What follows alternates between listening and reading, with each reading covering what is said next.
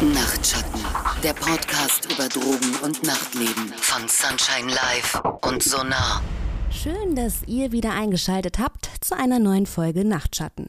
Mein Name ist Jessie und in der heutigen Folge, ja, da wollen wir so ein bisschen darüber diskutieren, wie fair, sozial und klimaneutral Substanzkonsum überhaupt sein kann. Viele ernähren sich ja bereits vegan, kaufen Produkte aus dem Biomarkt, unsere Kleidung, die hätten wir am liebsten fair gehandelt und unsere Reisen, die sollen am besten klimaneutral sein. Aber wenn es so um Party und Drogenkonsum geht, ja, da werfen wir scheinbar jeglichen Idealismus schnell über Bord. Eben noch über das Schreddern von Küken empört, jetzt schon das Pulver durch die Nase gezogen. Wie passt denn unser Conscious Lifestyle und Drogenkonsum überhaupt zusammen? Das wollen wir heute herausfinden und wenn ich wir sage, dann meine ich Rü vom Sonar und Robin und Juliane vom Take e.V. Stuttgart. Und vielleicht fangen wir einfach mal damit an, ähm, ja, dass wir den HörerInnen kurz erklären, wer ihr seid und was der Take e.V. Stuttgart ist. Ja, da würde ich äh, gleich ähm, loslegen. Äh, ich arbeite hauptamtlich bei Take, das heißt, ich bin angestellt bei Release Stuttgart e.V. und Take ist eben das Partydrogen-Beratungsangebot von unserem Träger. Und wir gehen ähnlich wie Sonar auf äh, Veranstaltungen und machen dort Aufklärung und Information. Und ähm, in dem ganzen äh, Prozess sind eben auch Ehrenamtliche beteiligt und so äh, ist der Robin angedockt bei Take. Genau, auch ein Hallo von meiner Seite. Ähm, ich bin im Prinzip der ehrenamtliche Mitarbeiter an Peer von Take Stuttgart. Genau. Jetzt bei ähm, eurer Arbeit spielt da das Thema Fairtrade, äh, Konsum, sozial und klimaneutraler Konsum, spielt es überhaupt eine Rolle? Also auf jeden Fall nicht direkt, ähm, aber indirekt. Also dadurch, dass wir eben auf den Veranstaltungen mit vielen äh, Userinnen äh, sprechen und auch ihre äh, Themen aufgreifen, sind wir mit auch so vielleicht eher Randthemen beschäftigt und ähm, genau dieser ganze Lifestyle, sich ähm, nachhaltiger zu ähm, ernähren und ne, zu leben, der kommt auf jeden Fall auch da an. Und wir treffen dann eben auch diese Themen bei uns in der Beratung auch wenn sie vielleicht seltener vorkommen, aber genau die gibt es schon auch. Ich habe ähm, ganz lange die Pressearbeit für ein äh, clubpolitisches Projekt gemacht, das da hieß Clubtopia. Und da haben wir auch Workshops gemacht zum Thema. Und da war auch so ein bisschen der Konsens, dass UserInnen sich äh, oder ja für politisch korrektes Koks auf jeden Fall mehr zahlen würden. Die Nachfrage scheint durchaus da zu sein. Und bei meiner Recherche für diese Folge habe ich auch gemerkt, dass so seit 2010, 2009, dass man da eben auch ähm, Beiträge in den Medien zu findet. Und ähm, ich habe sogar auch einen Taz-Artikel gefunden, ne, von Dennis Yüksel zum Beispiel. Der hat hier einen Dealer gefunden, der behauptete, Fairtrade Bio-Koks anzubieten. Ist es die Wahrheit oder ist es eher ein Mythos? Wie bewertet ihr das? Ja, also ich denke grundsätzlich mal müsste man sich erstmal darüber unterhalten, was denn genau dann darunter verstanden werden soll. Also so wie es bei den Lebensmitteln dann biologische Labels gibt, die dann halt auch nur einen gewissen Prozentsatz dann Bio sein müssen. Also Bio, glaube ich, grundsätzlich schon mal gar nicht, es sei denn, man tut E10 als Biosprit äh, verkaufen, dann, wenn man einfach äh, Benzin oder Kerosin als Lösungsmittel braucht. Was das Fairtrade angeht, Fairtrade bedeutet am Schluss ja nur, dass alle, die in der Handelskette betroffen sind, dass die ähm, so viel verdienen, dass sie sich ein vernünftiges Leben aufrechterhalten können. Und das wäre natürlich rein theoretisch schon möglich, wenn der Dealer halt irgendwie ein direkt Exportmöglichkeit hätte oder dort herkommt und dann den Schmuggel selber übernimmt. Also ein reines Gedankenspiel, weil ich glaube, die Wahrscheinlichkeit, dass sowas in Wirklichkeit äh, existiert, liegt irgendwie bei 0,1 Prozent. Bei einem Kilogramm Kokain fallen über 100 Kilogramm CO2-Emission an. Die Umweltschäden durch die Produktion illegaler Substanzen ist also wirklich immens. In tropischen Urwäldern ja, werden manchmal sogar achtlos Kokainfabriken zurückgelassen. Wie groß ist denn das Problem? Habt ihr da, ähm, habt ihr da einen Überblick? Also, wo ich so ein bisschen, ich lese gerade das Buch äh, Kilo von Toby Muse, ähm, einer, der wo dort 15 Jahre, glaube ich, gelebt hat in Kolumbien und der darüber berichtet, wie der Weg von dem Anfang von den Blättern, die geerntet werden, weitergeht zu den Produzenten und dann weiter verschifft wird. Äh, sehr interessant. Ich habe dann mal so ein bisschen nachgelesen und ich glaube, die schätzen die grobe Anbaufläche von äh, Kolumbien und Coca-Blättern auf circa 200.000 Hektar. Das ist ungefähr so groß wie zweimal Berlin. Das ist sehr viel, wenn man das auf dem Markt sieht. Also ich glaube, Kolumbien ist einer der größten Exporteure für Kokain weltweit. Im Vergleich zu der Fläche, die allgemein dort zur Agrarnutzung oder Weidefläche genutzt wird, sind es, glaube ich, 0,1 Prozent. Also in dem Vergleich wieder relativ wenig. Aber dadurch, dass die Produktion und auch die Verarbeitung von den Blättern zu Paste dann halt direkt im Urwald geschieht und dort natürlich Sachen wie Ammoniak, äh, Kerosin, äh, Natriumhydroxid verwendet wird, das wird dann danach halt einfach in die Gewässer geleert. Es gibt auch überhaupt gar nicht die Möglichkeit, diese Stoffe überhaupt rauszutransportieren, weil der Dschungel einfach so dicht ist, wo das gemacht wird. Da können die Bauern auch gar nichts anderes anbauen, es sei denn, man würde die Infrastruktur schaffen und da sind die Menschen häufig von ihrer Regierung äh, im Stich gelassen worden. Jetzt hast du schon gesagt, dass die Produzentinnen sich ähm, auch immer weiter, wegen, wegen dieser Illegalisierung, immer weiter so in so sensible Ökozonen zurückziehen. Und damit gefährden sie ja auch zusätzlich die Umwelt. Ne? Das ist ja im Prinzip ein Stück unberührtes Natur, ähm, Natur, die sie sich da erobern. Oder sehe ich das falsch? Vollkommen richtig. Das geht sogar noch weiter. Also damit dann die, die Felder gesichert sind, werden Landminen versteckt, die dann, falls dann so, ähm, also man hat früher, beziehungsweise früher vor ein paar Jahren hat man noch über Flugzeuge Glyphosat äh, über die Felder gesprüht. Äh, das hat natürlich extrem hohe Nebenwirkungen, auch für die Menschen, die da leben, für die kommende Bevölkerung, äh, Kinder, äh, also Menschen mit äh, Verstümmelungen, die auf die Welt gekommen sind.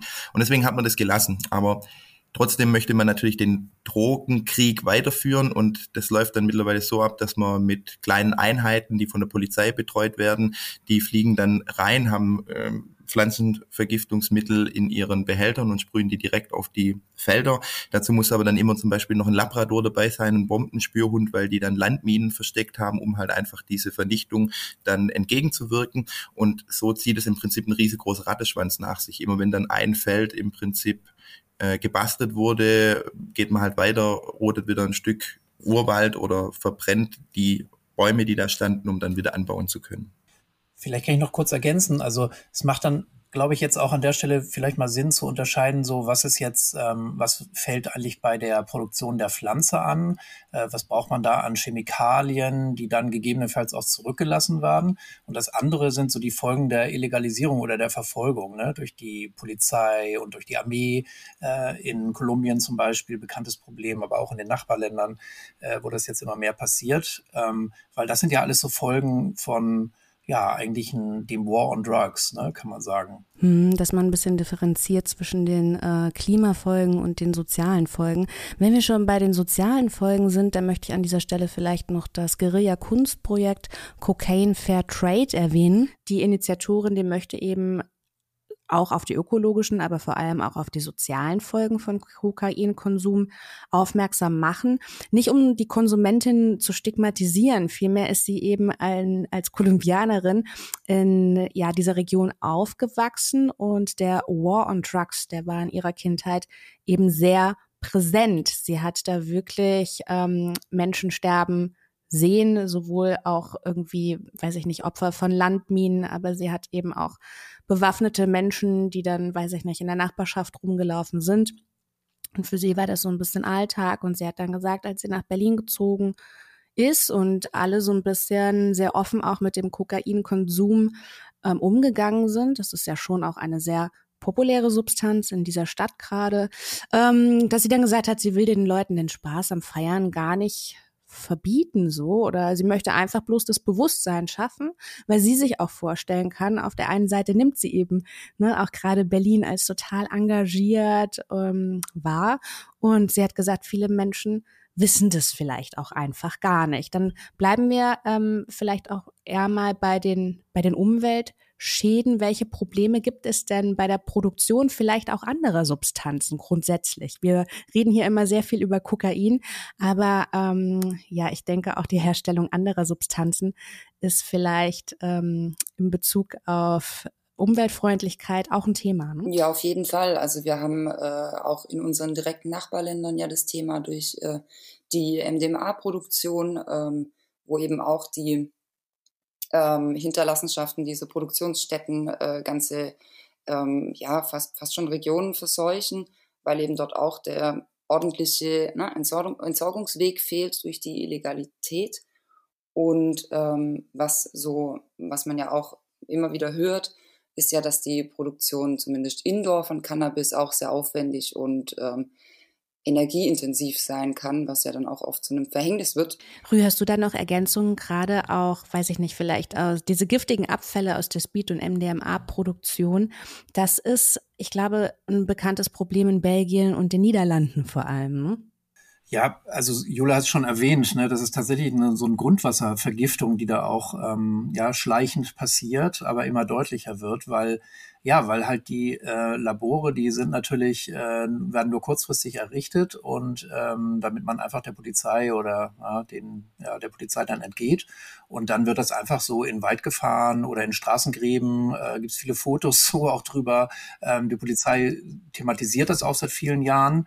Ähm, ja, aber solange Drogen verboten sind und sich damit so äh, Riesengeschäfte machen lassen, solange man nicht erwischt wird, ist das ein bestehendes Problem. Ich habe vorher noch ein bisschen nachgelesen und äh, anscheinend wird für ein Kilogramm MDMA-Produktion 10 Kilogramm Giftmüll und für ein Kilogramm Amphetamin ungefähr 30 Kilo Giftmüll übrig bleiben. Und dann gibt es ja dieses andere Thema.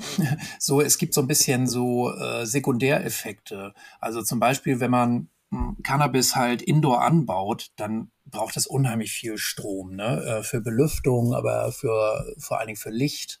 Und ähm, das ist insofern nochmal ein extra Thema. Das ist natürlich, ist auch ganz interessant, finde ich, weil es ist total zwiespältig, weil äh, wenn wir Cannabis als, also Hanf als Nutzpflanze wieder etablieren könnten, so als Industriehanf und so, äh, dann würde das die CO2 Bilanz des Planeten durchaus verbessern und durchaus auch erheblich. Pflanz, also Cannabis ist eine ähm, Pflanze, die natürlich auch viel Wasser aus dem Boden zieht, aber die kann man dreimal ernten. Ähm, ja, also die, die Ökobilanz ist sehr gut. Aber wenn man das so indoor herstellt, ähm, dann sieht das ganz anders aus. Jetzt mal meine ganz naive Frage. Man stellt es wirklich nur indoor her, weil es nicht legal ist, weil ich weiß gar nicht, wie sind denn die klimatischen Verhältnisse? Jetzt ist zum Beispiel, ähm, jetzt sind Cannabis-Produkte ja auch mittlerweile in der Apotheke erhältlich und ich glaube, seit diesem Jahr darf Deutschland auch Cannabis anbauen. Korrigiere mich, wenn ich da falsch liege, Rü. Hm, also es gibt eine Agentur, meines Wissens ist es so, dass sie bisher nur importiert. Das heißt, es gibt so Agenturen, die, ähm, ja, die, die importieren bisher, ich glaube aus Kanada zum Beispiel ähm, Gras. Das soll sich ändern. Ich denke, das wird sich jetzt vielleicht auch ändern mit der Koalition. Ist auch sozusagen schon längst angedacht. Ähm, das Ding ist tatsächlich, dass man, wenn man hochpotentes Cannabis haben will, ja, weil man will ja auch ein harzreiches äh, Produkt äh, produzieren, dann reicht hier die Sonne natürlich nicht so richtig aus. Deshalb ähm, braucht es Gewächshäuser. Und das andere Problem ist, ähm, wenn man mh, hm, medizinisches Cannabis haben will, also wenn man immer die gleiche Qualität erreichen will beim Cannabis, dann braucht es sehr kontrollierte Bedingungen und die äh, sind so in der freien Natur, also auf dem Feld, nicht so einfach herzustellen. Deshalb ist so dieses medizinische, hochqualitativ, hochwertige äh, Cannabis, ähm, wo man immer so ungefähr den gleichen THC und CBD-Gehalt hat zum Beispiel, das ist ähm, bisher nur so indoor möglich, meines Wissens. Mhm, weil ich versuche mit meinen Fragen so ein bisschen herauszubekommen, ob Konsum, weiß ich nicht, ökologischer, nachhaltiger wäre, wenn er legal wäre. Ne? Wie ist denn das Verhältnis zu Produkten aus legal also legaler Substanzen. Wenn man sich jetzt mal die Tabakpflanze anguckt, da hatten wir ja letzte, ähm, hatten wir auch bereits eine Folge zu, und die Tabakpflanze verbraucht ja auch sehr viel Wasser und auch sehr viel Nährstoffe, die sie dem Boden entzieht. Ähm, gibt es da bereits Erkenntnisse? Also sie können das auf jeden Fall sein. Das heißt jetzt nicht, dass äh, jeglicher Anbau oder jegliche Produktion von legalen ähm, Produkten prinzipiell äh, immer ne, ohne ohne äh, ja, ökologische ähm, Fauxpas passiert. Ich meine, wenn man sich anschaut, was so mit Kaffeebauern äh, passiert, die eben nicht äh, in einer Fairtrade ähm, sind, wo sie sich gegenseitig absprechen oder einen mindesten garantierten Mindestpreis für ihre Waren bekommen. Ich glaube, da gibt es sehr viele Bereiche, wo noch sehr viel Luft nach oben ist, wo aber eben auch es ähm, einzelne äh, Initiativen gibt, die dann eben auch das ausnutzen, dass es möglich ist, durch die Legalität ähm, hier Vorschriften und dem, ne, dem ganzen ökologischen Fußabdruck ein wenig Einhalt zu gebieten. Aber es ist nicht automatisch so, denke ich. Ich glaube, dass es eine sehr große Chance wäre, weil man dann Regularien festlegen kann, schon allein für Entsorgung von ne, Giftmüll und so weiter. Ich glaube, das wäre ist dann auch wieder die Frage, wo landet der dann? Also geht der dann auch wirklich in die Verbrennungsanlage, wo auch immer das dann hin muss? Aber ich glaube schon, dass ähm, was wir nicht sehen, können wir schwer kontrollieren und ähm, illegale Substanzen sehen wir nicht wirklich. Wenn wir sie äh, legalisieren, dann könnten wir sie besser sehen und zumindest hinschauen und ähm, auch mit dem Finger drauf zeigen und sagen, so möchten wir das aber nicht. Ne? Ja, ganz kurz noch so als ein Sätzchen dazu. Es würde ja auch die Forschung extrem befördern. Also ja, man könnte das sogar auch dann nochmal ähm, anstoßen, ne, so staatlicherseits, ähm, eben um da Regularien zu entwickeln. Und das würde natürlich einen riesen Boom bescheren. Ja, ähm, es wäre sicherlich dann möglich, ähm, weniger umweltschädigend äh, die Substanzen generell herzustellen. Ja, am Schluss würde einfach betriebswirtschaftlich gesehen der, die Entsorgung von den anstehenden Stoffen, die würde halt einfach mit einberechnet werden und würde sich dann wieder über den Verkaufspreis also finanzieren müssen. Und die Rechnung stellt kein Mensch an, weil es einfach illegal ist.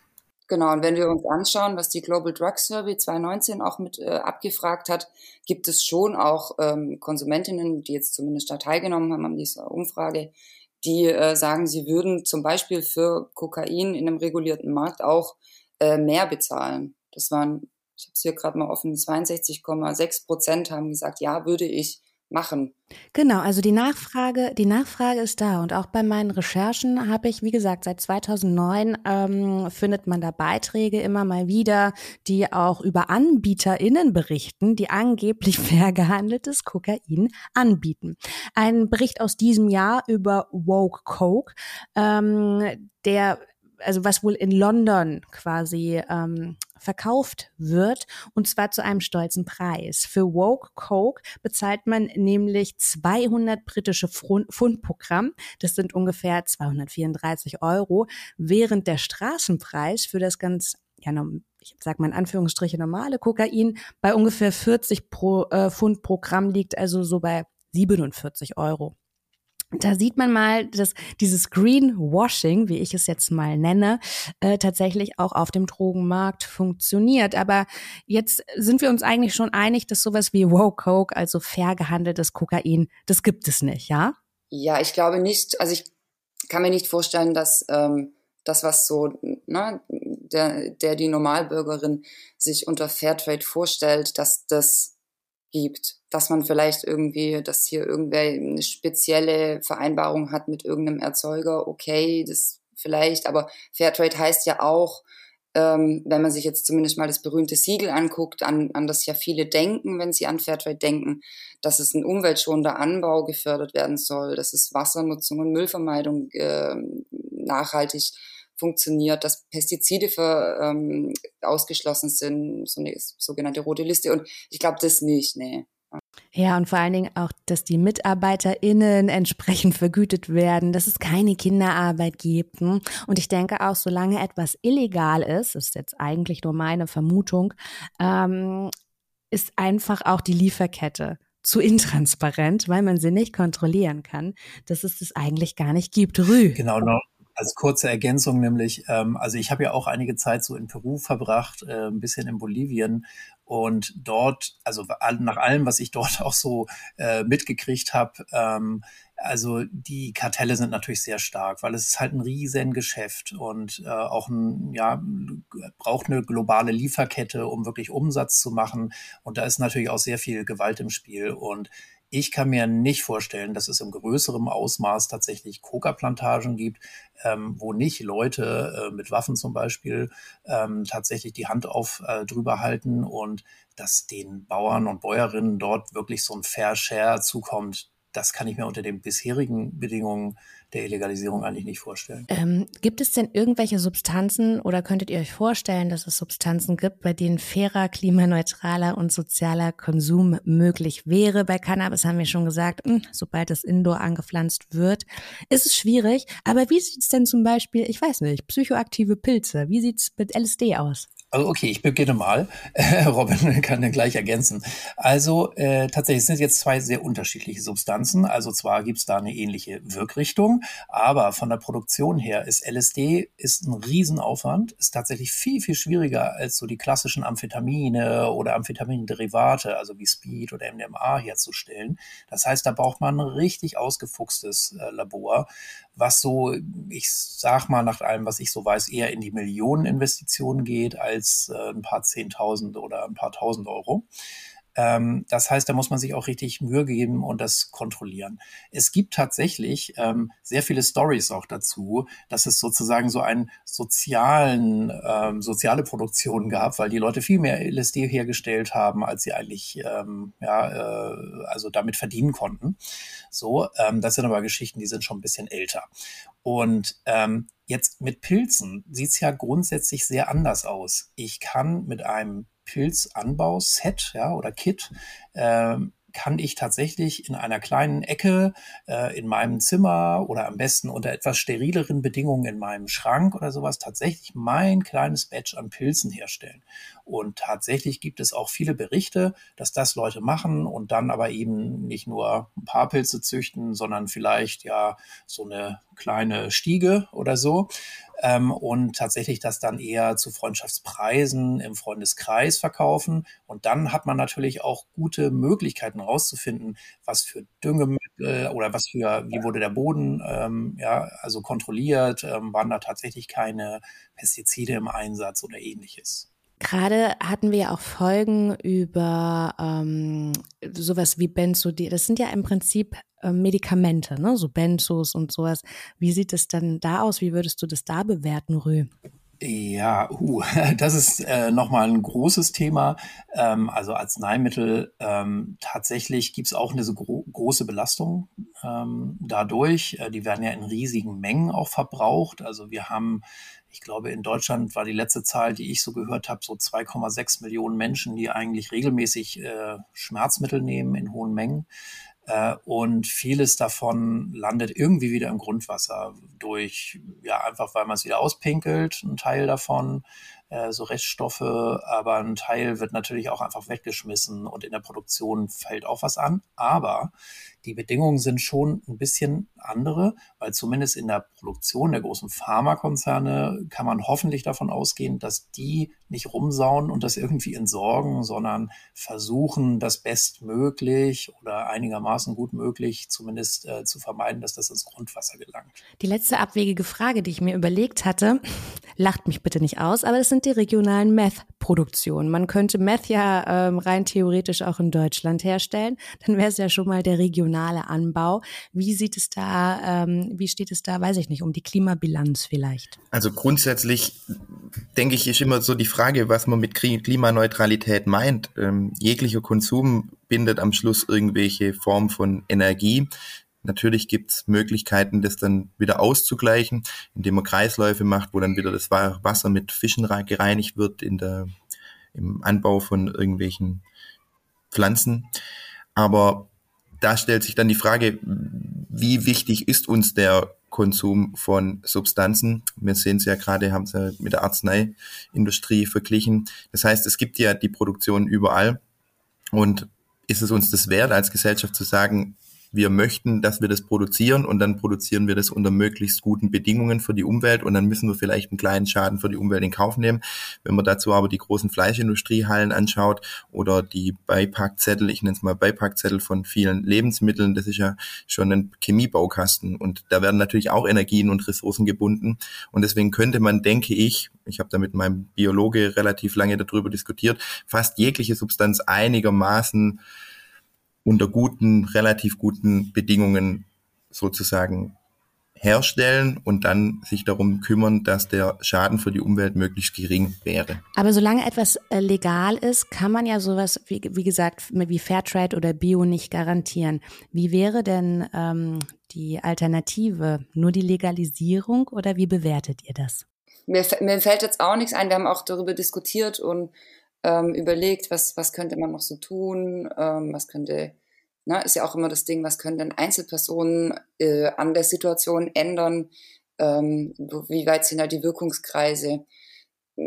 Klar, Themen ansprechen und ähm, irgendwie denen eine Stimme geben, ist ja, ist ja immer eine, ähm, eine gute Sache und sich in seinem Wirkungskreis damit auch auseinanderzusetzen. Aber im Endeffekt ist es schwierig für etwas, das offiziell nicht da ist, irgendwas zu ändern, was jetzt Klimaneutralität oder ne, Fairhandel angeht. Das gibt's ja offiziell nicht. Ja, weil ich fand gerade ganz spannend, was äh, Robin in den Raum geworfen hat. Der hat das dann auch, weiß ich nicht, teilweise mit Essen verglichen, was auch nicht immer ähm, ganz sauber oder weiß ich nicht, auch Mode. Ne? Ich meine, da gehst du einmal im Primark shoppen, stellt sich die Frage, ist es jetzt wirklich ist es jetzt wirklich schlechter als The Nases Beat, ne, wenn man es so vergleicht. Und die Möglichkeit, die du jetzt angesprochen hast, ähm, Jule, ist zum Beispiel dann auch der persönlichen Kompensation. Zum Beispiel weiß ich nicht, wenn ich mit dem Billigflieger in den Urlaub fahre, dann weiß ich natürlich auch, dass das jetzt nicht das Beste ist, was ich der Umwelt gerade ähm, antue. Und dass man sich dann eben, ja, ich weiß nicht, persönlich Dinge auferlegt, wie ich das kompensiere. Was haltet ihr davon? Wie bewertet ihr das? Ist es realistisch? Also ich glaube, das ist auf jeden Fall was, was ähm, ein, ein bewusster Lebensstil auf jeden Fall mit sich bringt. Wir sind alle Teil von dieser Konsumgesellschaft und ähm, es ist auch an vielen Punkten nicht möglich, da sich irgendwie auszuklinken oder, ne, also wir, wir stecken da alle mit drin und es hat auch viele Vorteile für zumindest uns hier im, äh, sag ich mal, gemütlichen Deutschland aber dass man sich dann eben auch ganz bewusst macht, wenn ich jetzt etwas tue, wie eben ne, einen Billigflieger äh, nutzen oder so, ähm, dann ist das wirklich ein Luxus, der auch seine Kosten hat, und zwar Kosten, die ich nicht direkt sehen kann. Und dafür versuche ich aber an anderer Stelle vielleicht äh, mir Sachen einzusparen, die, die für mich gar nicht notwendig sind, die ich auch gar nicht nutzen muss und die ich aber nutzen könnte, weil sie einfach existieren ähm, wie zum Beispiel ne, ständig irgendwie mit dem E-Roller durch die Gegend fahren, statt zu laufen oder mit dem Fahrrad oder mit den Öffis.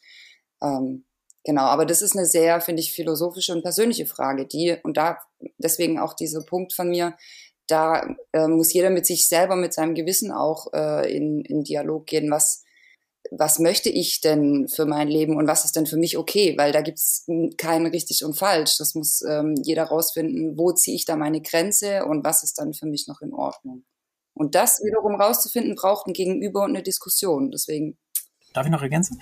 Genau, diese Kompensationsstrategie ist natürlich ein Weg. Ähm, aber es ist kein nachhaltiger Weg, das kann man vielleicht sagen, weil ähm, ja, weil ich eben nur kompensiere und tatsächlich das Problem sich ja nicht damit löst. Ne? So. Und äh, grundsätzlich, es gibt ja auch so viele Studien darüber, die das so untersuchen. Was macht das eigentlich mit uns, wenn wir zum Beispiel mehr bezahlen müssen?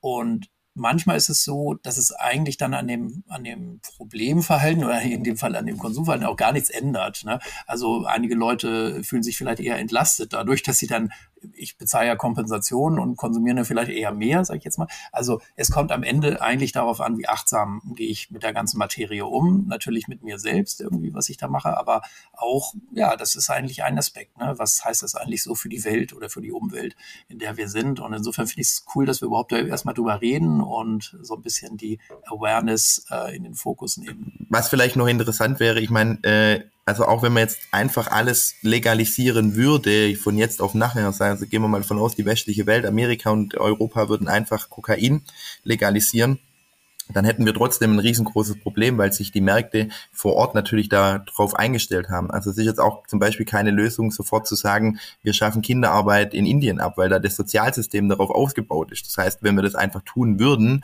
und es einfach nicht mehr konsumieren würden, dann würden da auch wieder Hungersnöte dadurch entstehen, weil die ältere Bevölkerung, die sind 35 und können einfach nicht mehr arbeiten. Deswegen haben sie ja so viele Kinder, die dann für sie dann wieder arbeiten. Also es ist so ein Teil des sozialen Systems und so ist in, in Kolumbien letztendlich auch. Also wenn ich jetzt einfach aufhöre, wenn alle aufhören würden, das zu konsumieren, dann müssten die ja trotzdem irgendwas anbauen, was sie aber faktisch gar nicht anbauen können. Und dann würde das natürlich auch wieder zu Leid führen. Also das Thema ist natürlich schon so, dass es seine Gründe hat, warum sich der Markt so entwickelt hat und dass wenn wir da hingehen würden und sagen, wir möchten daran was verändern, dann müssen wir da wirklich grundlegende Dinge verändern. Wie wollen wir produzieren, wie können wir nachhaltig produzieren und wie können wir das so weiter transportieren, dass die Menschen halt nicht drunter leiden. Ich merke schon, das ist immer so, wenn ich versuche, ähm, etwas idealistischer, nachhaltiger zu leben, dass ich mir dann, ähm, dass ich oft auch merke, ich habe es mir einfacher vorgestellt. Und am Ende äh, in einer globalen, miteinander vernetzten Welt ist es nicht so einfach. Hm?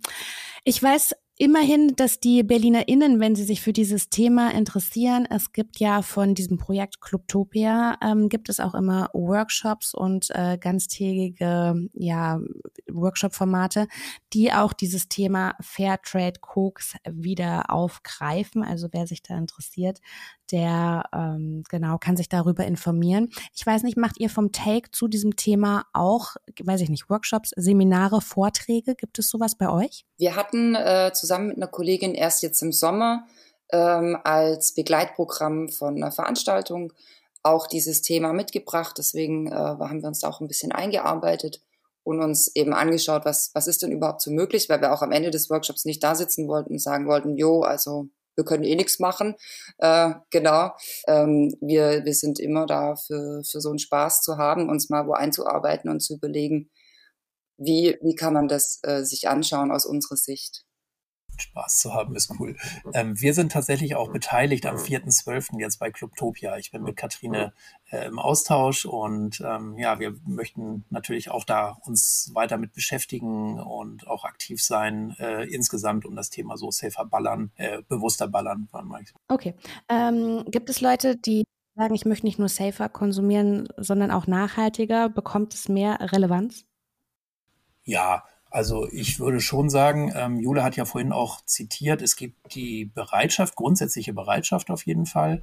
Ähm, es gibt wenig Wege im Moment tatsächlich jetzt ähm, fairen Stoff ähm, zu, sich zu besorgen, aber ich glaube, das Bewusstsein steigt dafür und hoffentlich auch ähm, die Möglichkeiten. Und was wir jetzt gar nicht beleuchtet haben, ist noch so das Thema wie sieht's aus so mit den Materialien, die ich auch sonst gebrauche? Ähm, weil da gibt's halt auch unheimlich viel Müll, ja, der durch Drogengebrauch anfällt. Und ähm, da gibt's ganz viele Leute, die ähm, auch das bewusster gestalten wollen. Also sich ihr eigenes Ziehröhrchen basteln, zum Beispiel, was sie auch wiederverwenden können und so weiter. Ich merke schon, auch äh, dieses Thema ist noch längst nicht ausgeschöpft. Dennoch sind wir wieder am Ende dieser Folge angelangt. Und das war's auch von uns, zumindest in diesem Jahr. Wir bedanken uns ganz, ganz herzlich bei euch da draußen, dass ihr uns in den letzten Monaten über das Jahr so treu begleitet habt. Rutscht gut und vor allem gesund ins neue Jahr 2022 hören wir uns dann, wenn ihr möchtet, natürlich wieder. Die erste Folge im neuen Jahr, die haben wir thematisch auch passend gewählt mit Vollgas ins neue Jahr, aber dann erstmal Detoxen. Weshalb Detox Sinn macht, dem oder weshalb es überhaupt Sinn macht, ne, dem Körper nach den Feiertagen mal eine Regenerationsphase zu gönnen und wie man das am besten durchsteht, darüber diskutieren wir mit euch dann am 14. Januar, denn dann gibt es die erste Folge Nachtschatten im neuen Jahr. Nachtschatten, der Podcast über Drogen und Nachtleben von Sunshine Live und Sonar.